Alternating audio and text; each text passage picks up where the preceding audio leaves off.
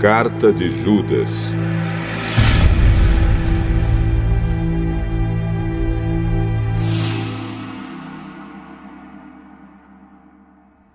Eu, Judas, servo de Jesus Cristo e irmão de Tiago, escrevo esta carta aos que foram chamados, isto é, aqueles a quem Deus, o Pai, ama e a quem Jesus Cristo protege. Que vocês tenham mais e mais a misericórdia, a paz e o amor de Deus. Meus queridos amigos, eu estava fazendo todo o possível para escrever a vocês a respeito da salvação que temos em comum. Então senti que era necessário escrever agora para animá-los a combater a favor da fé que, uma vez por todas, Deus deu ao seu povo. Pois alguns homens que não temem a Deus entraram no meio da nossa gente sem serem notados.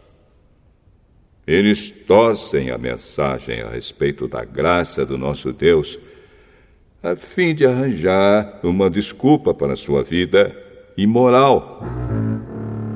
E também rejeitam Jesus Cristo, o nosso único Mestre e Senhor.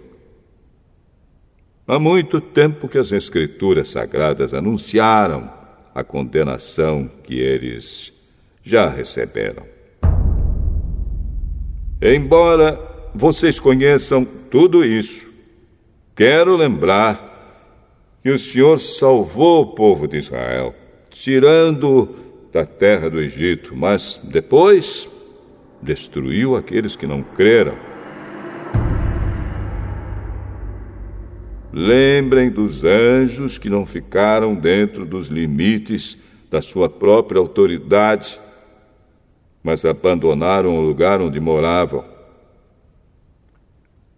Eles estão amarrados com correntes eternas, lá embaixo, na escuridão onde Deus os está guardando para aquele grande dia em que serão condenados. Lembrem dos moradores de Sodoma, de Gomorra e das cidades vizinhas que agiram como aqueles anjos e cometeram imoralidades e pecados sexuais.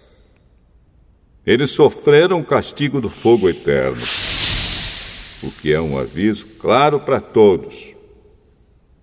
Do mesmo modo, esses homens têm visões que os fazem pecar contra o próprio corpo deles.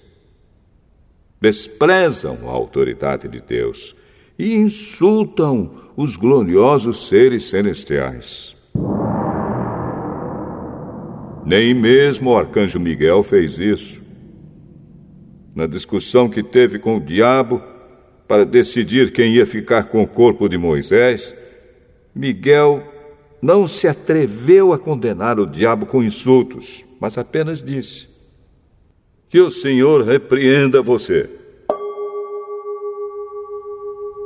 Mas esses homens xingam aquilo que não entendem. E as coisas que eles conhecem por instinto, como os animais selvagens, são estas que os destroem. Ai deles! Seguem o mesmo caminho de Caim. Por causa de dinheiro, eles se entregam ao mesmo erro de Balaão. E como Corá se revoltou e foi destruído, eles também se revoltam e serão destruídos. Com as suas vergonhosas bebedeiras, eles são como manchas de sujeira nas refeições de amizade que vocês realizam.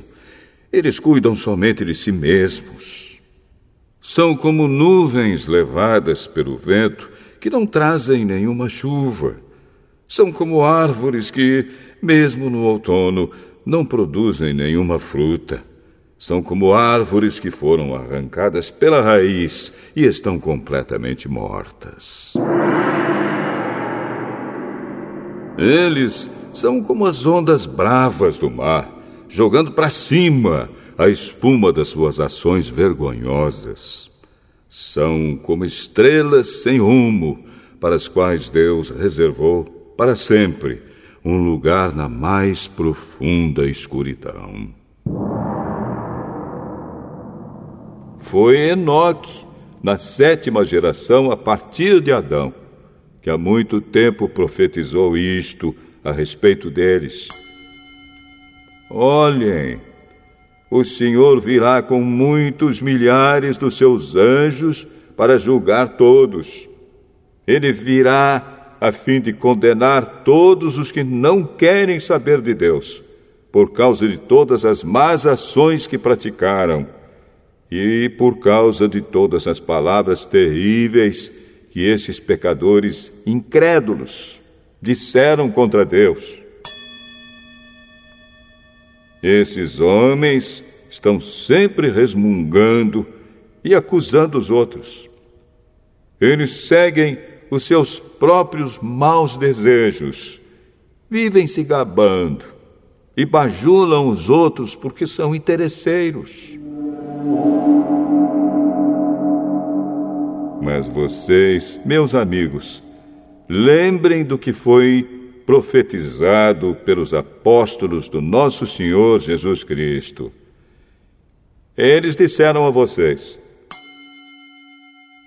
quando chegarem os últimos tempos, aparecerão pessoas que vão zombar de vocês.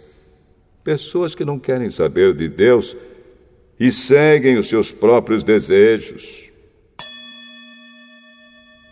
São essas pessoas que causam divisões, pois são dominadas pelos seus desejos naturais e não têm o Espírito de Deus. Porém, vocês, meus amigos, continuem a progredir na sua fé, que é a fé mais sagrada que existe. Orem guiados pelo Espírito Santo. E continuem vivendo no amor de Deus esperando que o nosso Senhor Jesus Cristo, na sua misericórdia, dê a vocês a vida eterna. Tenham misericórdia dos que têm dúvidas. Salvem outros, tirando-os do fogo. E para com outros, mostrem misericórdia com medo, odiando até as roupas deles, manchadas pelos seus desejos pecaminosos. Deus pode evitar que vocês caiam e pode apresentá-los sem defeito e cheios de alegria na sua gloriosa presença. Por meio de Jesus Cristo, o nosso Senhor, louvemos o único Deus, o nosso Salvador, a quem pertencem a glória, a grandeza, o poder e a autoridade desde todos os tempos, agora e para sempre. Amém.